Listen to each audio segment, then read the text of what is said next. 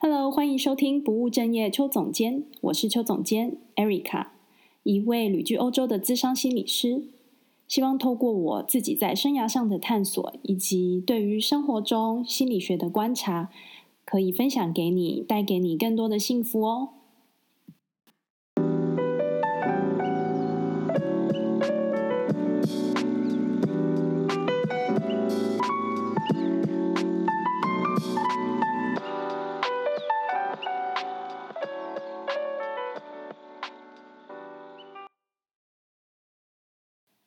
欢迎你收听今天的节目，我是 Erica。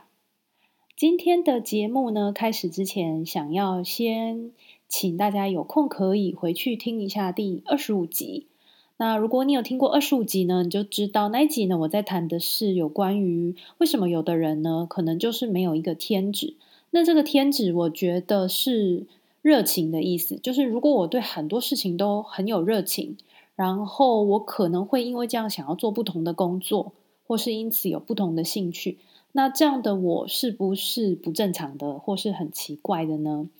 那我刚好呢也找到了另外一位 podcaster，他同样呢也是一位多重潜能者。然后呢，我们就今天的节目会来聊聊我们这一路过来的辛酸的那种。嗯，心路历程，然后还有现在我们怎么去看待自己这样子的特质？那因为节目呢比较长，所以我就把它分作两集来介绍。所以这一集听完之后，不要忘记再去听下一集哦。那我们就先开始今天的访谈吧。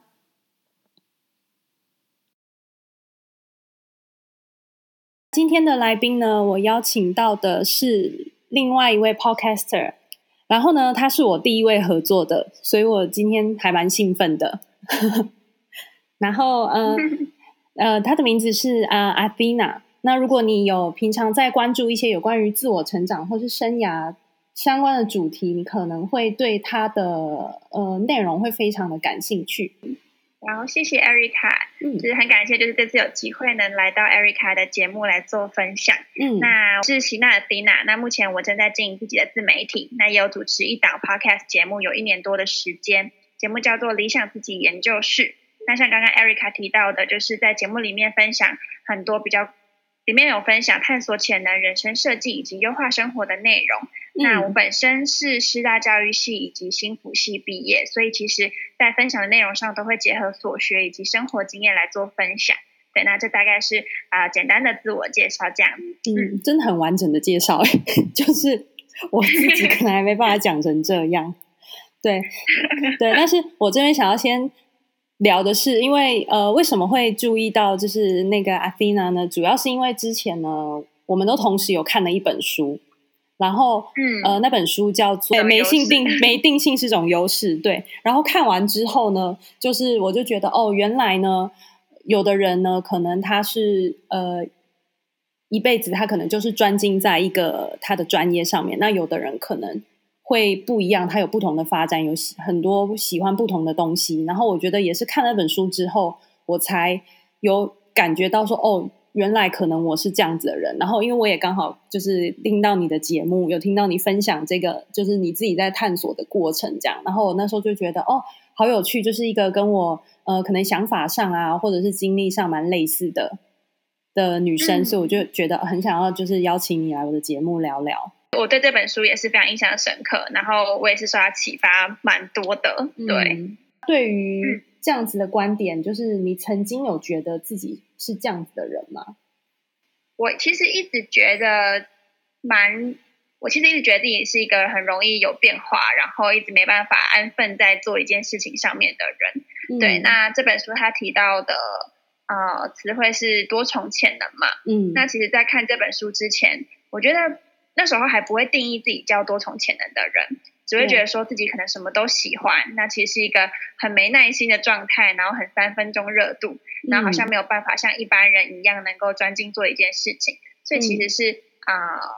我是一开始就觉得这是一个蛮负面的，就是我不会觉得它是一个很正面看待这件事情，嗯、但是后来看了这本书之后，才发现说原来生涯有不同模式，然后。啊、呃、不同兴趣的人，你多你拥有多元兴趣的人是有办法综合起来去成为一种生涯模式的。那这个时候我才开始去。呃，肯定自己这样子就是喜欢多样事情的特质，那、嗯、你才会觉得说，哦，好，那我应该是一个多重潜能的人，嗯、然后才开始思考说，那我要怎么发挥我这样子的能力？嗯，所以其实是看这本书之后才有这样子的转变。嗯，我觉得就像呃，怎么讲？就像以现在的斜杠来说好了，我觉得它其实都是算很新的概念，因为像这本书，它其实这个作者他当初演讲的时候好像是二零一六年吧，因为我是第一次。我第一次看到他是在那个呃 TED 上面的演讲，然后我就觉得其实很多东西，就是像斜杠这样，也是一个很新的概念。它在以前的社会可能不一定大家会有这样子提，可是像就像现在的呃新创啊，或者是一些文创这些东西，其实也都是以前没有的，只是说以前的人可能不知不知道，或者是还没有发展出来，所以大家都不会想到。哦，的确，就感觉现在就是对于斜杠这个词，大家还是算蛮陌生的，而且它还、嗯、就是一般我们还是不会称它叫做职业，对，对，就不会说哦，你这个斜杠是一个职业，所以我觉得这个算真的是蛮新的一个词汇，这样。嗯，因为大部分的人都会认为职业就是一个你可能有一个专精，然后你可以做很久的，嗯、这就才叫做一个职业，对不对？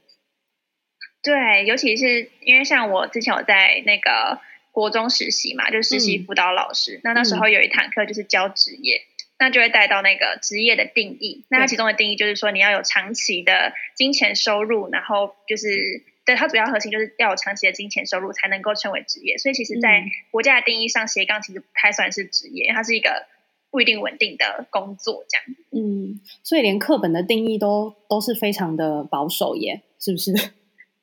嗯，对，就是过往比较保守。那不过其实现在也有，就是也有一派的，就是角度在思考说，其实慢慢的把这些定义拿掉，因为现在跟我们这个社会趋势在走，就是像刚刚说的，斜杠也是一个新的职业，嗯、所以不应该用那么可能比较保守的定义去看新的职业这样。是啊，是啊，或者是像说很多人现在不是都自己创业吗？嗯、其实创业家也是现在算是很多人都会。做的一个，他也算是一个职业。可是以前大家不会觉得，好像创业家是一个职业，可能都会觉得在公司工作才是一个比较呃正常的生涯轨道这样子。嗯，没错，没错。嗯，那你要不要讲一下你自己？那既然你觉得自己是多重潜能的人，那你有怎样子的多重的身份？好，那我分享一下，就是。就因为现在才毕业没多久，所以我就分享一下我大学时期可能做过的事情好了。嗯，就是不见得可能是同一个时间做很多事，但就是我一直在做，应该说一直在挑不同的领域。嗯，嗯，嗯，所以就分享一下可能大学期，可能分享一下大学时期做过的这样。嗯，那像是社团的话，有做过公关，然后或是服务队的副筹，嗯、那系学会的那种学术股就是办演讲的。对，那也有当过记者。然后也有跑过热舞社，所以就是每个社团所跑的领域呢，也都稍微有些不同。嗯，那在工作方面的话，也有做过新创公司的行销，或是学校的研究员，高中的生涯咨询家教，然后国中的实习辅导老师，然后跟国小的城市设计社团老师，跟客服人员，类似这样，就是非常的非常的跳痛。对啊，对，可是你真的做过很多哎、欸，很多尝试过很多不一样的事物。对，就是我不确定常态，可能一般人是尝试几个，但我自己是觉得，就是一直跳来跳去，就是像刚刚说，我一直没有定性，嗯、大概就是这么没有定性这样。我觉得你蛮享受在这个过程中的。对，算是蛮享受的，就是呃，这部分可能后面也会稍微有点带到，就是前面可能有些痛苦的部分，嗯、但也有后面也是啊、呃，算享受去尝试不一样新的事情这样。嗯嗯嗯，我觉得你很好的一个部分是。呃，当你尝试过就是很多不同的面向，然后你可以去看到说，比如说像公关啊，或者是像行销啊，嗯、或者是研究员啊，他们需要怎么样子的能力，或者是你自己在做这些工作里面，你的感觉怎么样？你就会知道，嗯，呃，或许以后你比如说你会你会发现自己比较擅长什么，我猜啦，嗯，是不是？的确的确，就是可能做完之后会发现有些。职业是我应该说有些工作是我特别喜欢的，想要变成主轴。嗯、那有些我可能就是呃，我希望它的比例放小一点点。嗯，对，嗯、就是后面也是延伸到现在做自媒体，其实我有我觉得有很大的一个关系。嗯，就可能更加确定说自己喜欢的是做教学，但是在不同的场域去做探索之后，发现说自己可能更喜欢的是网络上的教学，然后像公关或是行销的技巧呢，啊、呃，比较不像是我想要当一个呃职业，比较像是我想要做一个能力来去辅佐我的自媒体。嗯、所以我觉得可能在多元尝试的情况下，会更加知道自己想要的主轴是什么，然后哪些变成工具就好，但不是人生的主线这样。嗯嗯，那你是从什么时候开始会有这些想法的、啊？就是想说。嗯，我想要试这个东西，我想试那个东西。嗯，开始做很多奇奇怪怪的事情，这样。嗯，有没有奇奇怪怪？多才多艺，你是才女。多才多艺。OK，我觉得分三个阶段，就是我发现我在不同阶段，我的动机不太一样。嗯，虽然可能结果都是做不同的事情。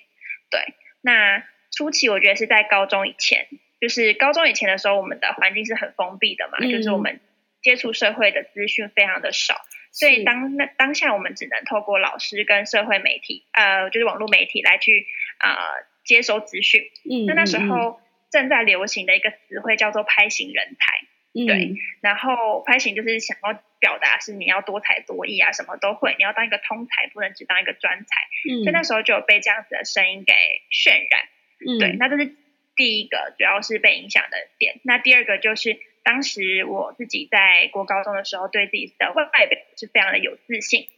对，嗯、那所以变成说我心里有一个蛮强烈的自卑感，然后那个自卑感让我会想要觉得说我要能够去会很多东西，不让别人看不起我，所以就会希望说可能女性会的东西我也要会，然后女生不会的东西我也要会，就是出于这样子的一个动机，就是这两个东西我觉得是都带一点自卑感在，就是。推着我去做各式各样的事情，嗯，对，这是初期，嗯，嗯，那中期的话是大概大一到大四的时候，嗯，那个时候其实是处于说，啊、呃，不太知道自己到底要走什么样的路，就是我的背景是教育系跟心辅系嘛，所以有一个很明确的路就是当国中辅导老师、高中辅导老师，对，但是我在思考说，除了这个选项，我还有没有什么其他的可能？但是我又不知道我能够走什么样的路，所以只要有一点点感兴趣的事情，我就会去试试看。嗯、对，嗯、那后来到真的确定自己想要走的路之后，现阶段我觉得更像是自然而然，因为感兴趣、好奇而去做尝试，然后希望自己生命是不要留白的。对，只要有啊、呃、好奇的就去做尝试，这样子。嗯，所以分不同的时期，我觉得我的动机是不太一样的。嗯，那。那我很好奇的是，你在这尝试的过程中，就是比如说你你去尝试，你可能就是因为就像你说的，你需要一直去改变嘛，就是改变做不一样的事情嘛。嗯、在这个过程中，你会不会有很多的担心，或者是很多的怀疑呀？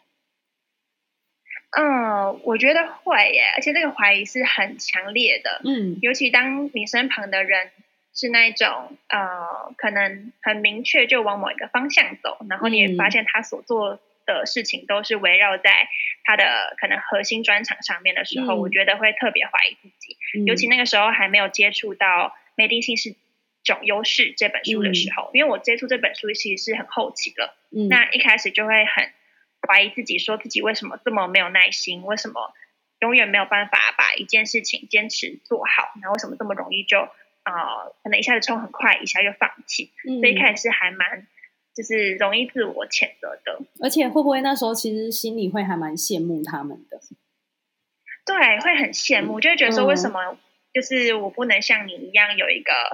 专长，嗯、然后就是我懂我懂做到精，嗯，就会觉得自己自己对，就想说自己是有什么问题吗？这样子。对，就是觉得天哪，就是我这样是不是这辈子都是这样不成才，就是、嗯、就是没有一个专长。对，可是你你有没有发现，我们会这样子谴责自己的一个很大的原因，是因为是这个社会或者是身边的人都会觉得怎么样才是正常的，所以我们会觉得自己很像不正常。嗯，对，现在社会就是小时候接受到的都是那种，就是老师给我们看那种很厉害的。呃，可能人才，嗯、他们都是那种什么从小到大学什么小提琴啊，从小到大学那个下棋啊，然后就是可能十几二十年，然后就变得很厉害。所以我们接收到的，我觉得都是那种，嗯，你从小到大就专精一件事情，然后把它做到极致，然后成为什么全球的很红的红人这样子。嗯，对，所以我觉得在这样子的渲染下面，会很容易觉得我好像没有专才，我就是一个怪人。对，嗯嗯。所以我我觉得就是可以去认识这个多重潜能的概念，其实是还蛮重要的。我觉得很多人或许心里就会少受一点苦。就是至少可以接受，像我现在就是，我觉得我虽然还是会觉得辛苦，因为当你的生活中或是工作中遇到某一些，你大部分遇到的还是还是所谓大家正常的的思考，呃，比如说工作这件事的人嘛，大家都还是这样，当然也是会辛苦，可是就是会有一种，嗯，我觉得，可是我就是这样啊，不然怎么办呢？就会比较接纳自己啦。嗯、我现在是这个样子。哦，嗯，对，就是真的会有一个有点像磨合期，就是跟自己的那个磨合期。然后我也觉得，就是很多人可能他自己是一个多重潜能的人，但是没有意识到这件事情，嗯、所以会容易觉得说，我现在好像就是陷入跟我们之前一样的痛。那其实后来如果知道自己是个多重潜能的人，那我自己现在也是蛮欣然接受，就会觉得，就是既然我是这样的人，那就好好利用，然后去就是。把它融合在一起，我会觉得这样生活也是蛮有趣的。嗯，对，就换一个角度来看，就希望如果有听到这节目的人，如果你也觉得自己是这样子的话，就不要觉得自己很奇怪。嗯、对，对，你是正常人，觉得大家都是人这样子。对。对对对对，那像那像你刚刚讲到说，就是我们都会有怀疑自己嘛，然后身边的人啊，嗯、可能也会有一些看法。那你觉得身边的人他们都会怎么看你呢？嗯，我觉得在就是多重潜能这一块，我觉得可能大家给我的反馈比较像是有想法跟行动力强，嗯、就是我可能脑袋会一直有一些新的想法要去做，嗯、然后他们都会觉得说我的想法蛮多元，然后真的想做有目标的时候，就一定会竭尽所能的努力达成这样子。嗯，对，嗯，那这是可能呃朋友们会给的回馈，那朋友本身也都是会给比较正面的。那我这里就有去询问我家人，就我觉得家人会用，就我还特别说你，就请你们用那个负面的词来，就是回，就是就是来看我这样子。嗯，那那时候就是啊、呃，就我觉得是跟行动力蛮一体两面的，就是固执。嗯，就是好听就是坚持，难听就是固执。嗯，嗯那我觉得就是在于说，当我今天啊、呃、决定自己要什么的时候，嗯，然后他如果我认定他是我。目前最好的选项，我会很难跟第二顺位的选项妥协。对，跟第二顺位的选项妥协，我是会觉得非常痛苦的。嗯，然后我会很希望自己生活是蛮多彩多姿。就可能回到刚刚多重潜能这一块的话，嗯、对，所以你会尽可能做一些新的。嗯，嗯，你的意思是说，如果要你就要第一个，你不要第二个的意思吗？对，就是之前的话会比较是，就是可能只要第一，不要第二，但是。最近有开始慢慢的调试，因为其实，在这样子的状态下，其实是蛮辛苦的。嗯，有时候假设没有第二，嗯、可能就会觉得，就假设有时候可能没有拿到第一，就会觉得很痛苦。所以其实最近有在调试这样。嗯哼哼哼。不过还蛮有意思的是，你跑去问你的家人哎、欸，然后请他们用负面的词形容你，是不是？怎么会 这样子要求他们？说不定他们想要给你的是正面的、啊。我多希望我家人可以这样给我一些正面的，我妈都是给我负面的。真的，对，我想一下哦，因为一开始我想到的是，就是从我朋友的角度去，嗯，去去写这样子，对。嗯、但是其实我觉得，可能朋友即便知道我有些不好的，也不见得会跟我说，对。然后我就想说，我就是想说综合一下，对，就是来特别问家人这样。嗯，所以他们对你对于你在生涯这样子上面的决定，他们有会有什么有什么，比如说想法吗？家人？因为我是一个一直什么都想要尝试新的，然后跟第一的人，嗯，对，所以其实有时候家人会觉得说，就是何必这么的辛苦，或是为什么要这样子跳来跳去，嗯，对，然后为什么不能就是好好的在一个位置，然后就好好做完就好了，嗯，对，就像可能呃，因为自己是走。师范体系的嘛，所以就是像国中辅导老师这一块，基本上是家里最期待的。对，完全懂你。嗯、我是国中英文老师，但是我就没有去。那你也有这样子吗？有啊，我爸我我妈那时候就觉得，因为我们不能毕业就好好当一个英文老师，然后我就跟她说，可是我想去念资商所。嗯嗯嗯。对，然后我是连实习都没有去的人，对我就直接就好勇敢。对，准备去考咨商所这样子。对我现在也在想说。嗯哦，那时候真的是蛮有勇气，而且还跟我妈说，我一定要考上，我一定考上给你看，这样子。嗯、对，可能也是因为这样子，就逼着自己，就觉得我这一年绝对不能浪费，因为我已经没有去实习了。所以，就是我我觉得，当我有那个呃，我已经没有什么可以可以就是放弃的，我只有这条路的时候，我真的是拼尽了全力。啊，对，是这种感觉。我完全能够懂你的感觉，嗯，就是我。无论在升大学，或者是我之前想要去交换，就我都有自己心里的第一志愿。嗯，那那时候其实家人会说：“那你要不要试试看其他的志愿？”我就会说：“我不要。”对，然后可能会把自己逼到压力很大，然后就是非得拿到我最想要的那个选项。嗯，对，嗯，那家人就会觉得说这样很辛苦，或者说现在可能在做自媒体也是，因为它是一个比较相对不稳定，然后呃也是要学东学西，没有办法。呃，可能学一技之长就让你做一辈子这样子，是所以这个部分还在适应当中。嗯、哦，你说他们吗？家人还在适应当中，对对对嗯，他们的心 心态这样子。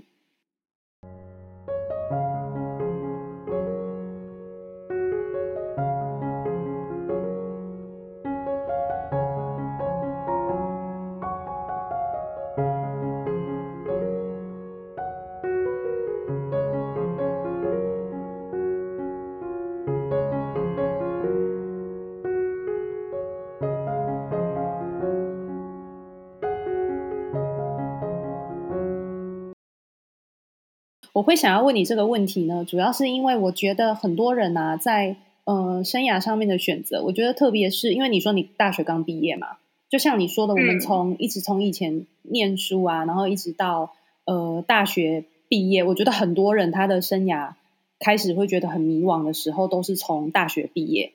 的那个那个当下，对，因为因为这你会开始觉得现在是我要自己做决定的时候，可是我反而不知道要怎么做决定，然后。身边的人，嗯、特别是家人，可能又会对你有一些期望啊，或者是希望你去做什么。那当你不知道自己想要做什么，或是没有那么确定自己的决定，或者是你有勇气去做这个决定的时候，其实很多时候你还是会可能就照家人说的，或者是你很很很容易被家人影响。嗯嗯，哦，我非常认同、欸。哎，就是无论刚刚说到。毕业季是我身旁最多朋友迷惘的时期，嗯、是。对，然后或者是呃，刚刚提到，当自己不确定自己要什么的时候，就很容易会就是照周围的声音去走，主流的声音或者是家人的声音，对对，就反而很容易会被他们影响。然后，因为我听过很多人都说，嗯、哦，我以前做的，嗯、呃，那时候做下来，就我父母不想让我做什么做什么这样子。可是我会去想说，其实大部分的时候，除非说你家人真的是非常呃强制型的那一种，要不然我觉得大部分的家人哦，即使他对你有期望，可是你如果坚持要去做自己想要做的事情的时候，我觉得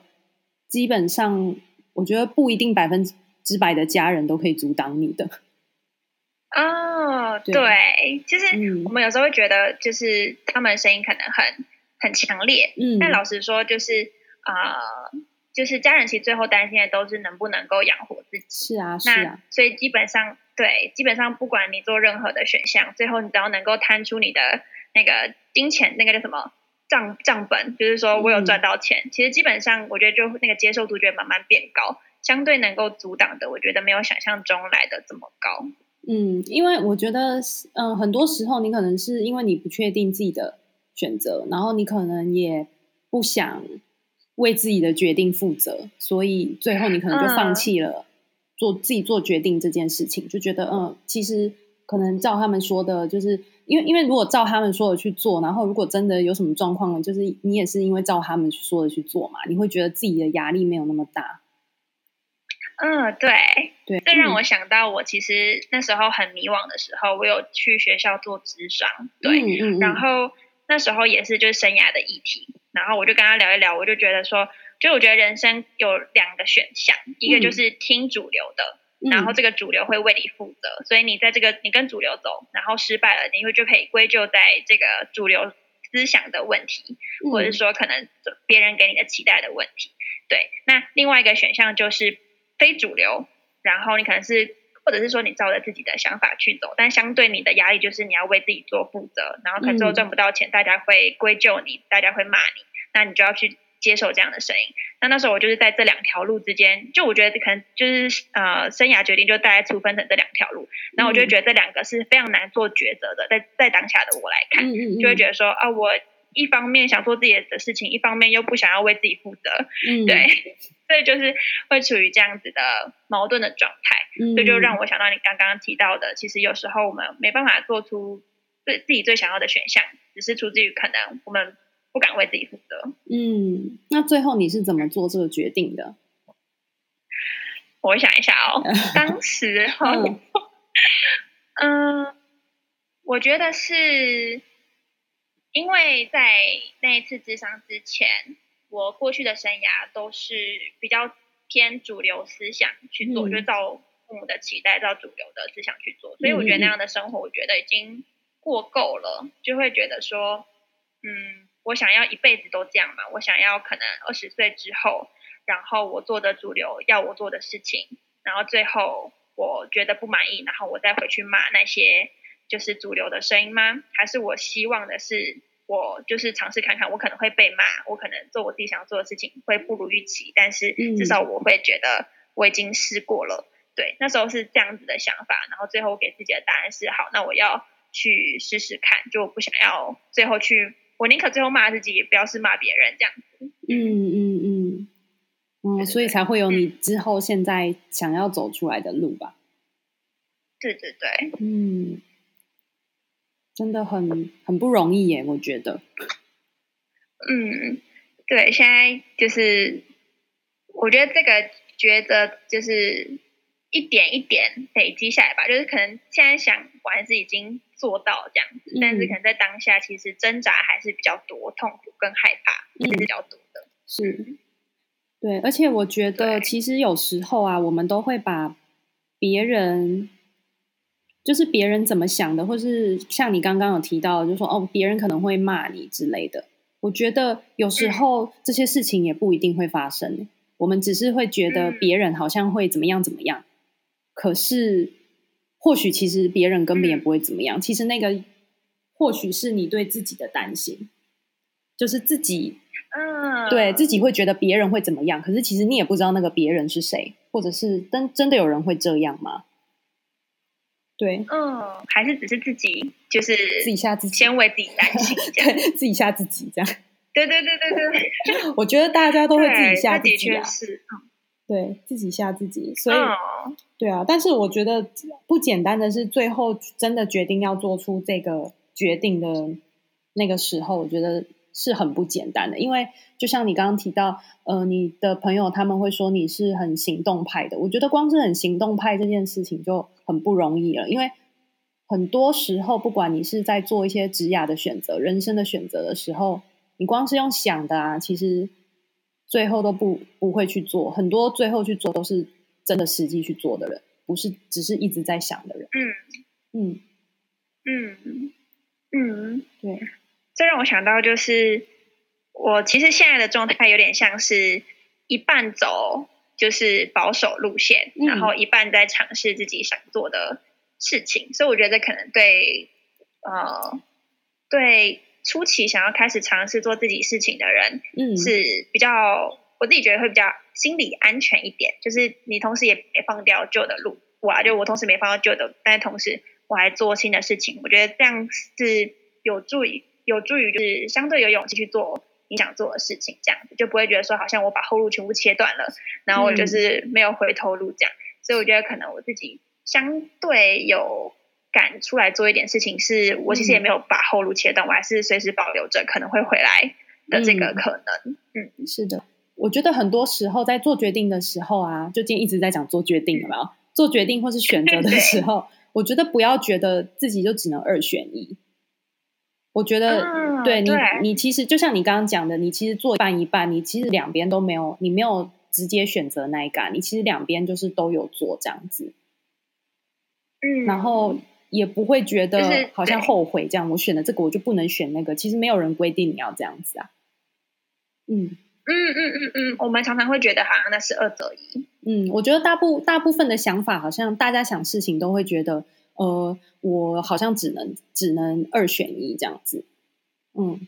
像、嗯、像我想到我就是呃，我昨天的那一集最新的那一集啊，那一集 podcast 我是请一个心理师的朋友来聊，嗯、然后他同时有彩妆师的资格，然后。他就是在考上心理师，对，他是在考上心理师之后，然后他还是觉得他一直都很喜欢美容美发这些东西，所以他还是去，就是他还是课余时、嗯、呃课时间啊，或是工作时间他去学，就是他去学新密啊那些什么的。然后，所以他现在一样也是他两个工作其实都有做，只是可能时间的分配啊，或者是做的比例这样子。而且他最后也把那个彩妆跟心理学的东西结合在一起，就是。变成算是心理学的专业吧，就是他可以去开工作坊啊、讲课这样子，